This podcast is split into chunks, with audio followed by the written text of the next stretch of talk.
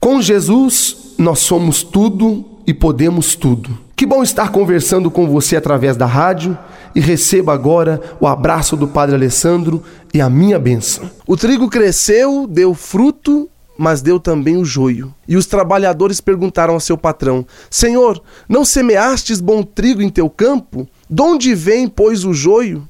Ele responde: Foi o inimigo que semeou o joio. E os empregados da parábola perguntaram ao patrão: Queres que vamos e arranquemos o joio? Não, responde o patrão. Arrancando o joio, arriscais a tirar também o trigo. Deixai-os crescer juntos até a colheita. Qual é o seu papel hoje neste campo da vida, meu irmão? O que você semeia para colher depois, seja você também prudente. Aproveite para mudar o que está dentro do seu coração, deixando-os completamente novo. Lembre-se se estamos aqui é porque Deus nos ama e quer fazer em nossa vida uma grande diferença. Ele nos criou para sermos felizes, deixando de lado tudo o que atrapalha a nossa vida, tudo o que nos causa angústia, tristeza, depressão, que te deixa extremamente decepcionado, amargurado.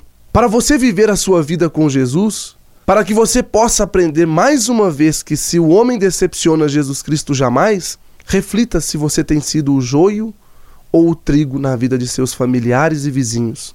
Olha, o Deus em que eu acredito é aquele que pode transformar, por pior dos males, no maior de todos os bens. Procure hoje semear o bem acima de qualquer situação. Os humilhados serão exaltados. Vamos nos unir neste momento em oração pela paz na nossa família, na nossa casa. E reze com o Padre Alessandro.